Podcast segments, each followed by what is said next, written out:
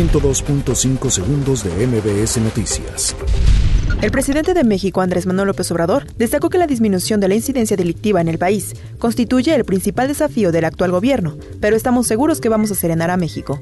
A un año del inicio de gobierno, el coordinador de los diputados federales de Morena, Mario Delgado, presumió que en la actual legislatura han aprobado 12 reformas constitucionales y se han generado 51 modificaciones a leyes. Desde el Instituto Nacional Electoral señalan que la democracia en México vive un buen momento porque sus reglas se basan en principios y valores. En el primer año del actual gobierno, la Secretaría del Trabajo y Previsión Social apunta que a 12 meses de la actual administración, 1.23 millones de mexicanos salieron de la pobreza.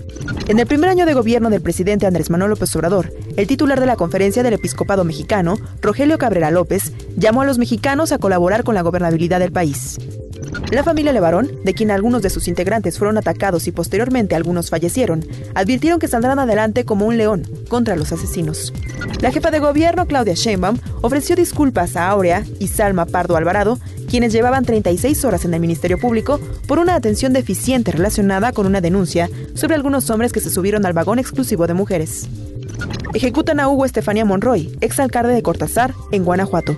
La Secretaría de Seguridad y Protección Ciudadana informó que como parte de las acciones para combatir las finanzas de las organizaciones criminales, en el primer año de la actual administración se bloquearon 752 cuentas bancarias. Al menos 30 muertos y 180 heridos dejó un enfrentamiento en Irak. 102.5 segundos de MBS Noticias.